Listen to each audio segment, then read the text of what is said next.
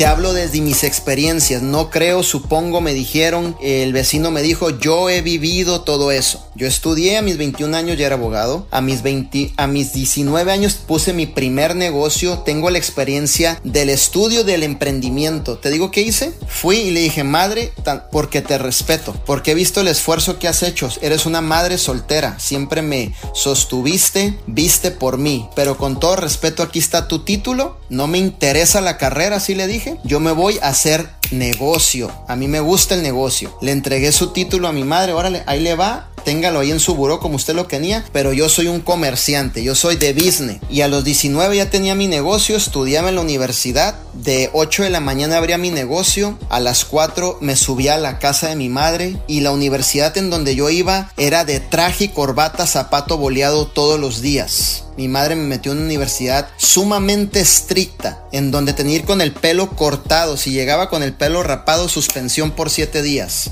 Sumamente estrictos. Estudié a los 21 años, me gradué, tenía mis negocios. Después de ese negocio puse otro negocio, me fue muy bien. Después de ese negocio puse otro negocio, me fue bastante bien. Después eh, se me vino una racha difícil en mi vida, una racha de 10, 11 años, en donde Dios me mete en un proceso de 10 años, 11 años, para poder renovar mi mentalidad, poder renovar el entendimiento, poder quitar ese corazón duro y crear un corazón nuevo con un propósito lleno por parte de Dios.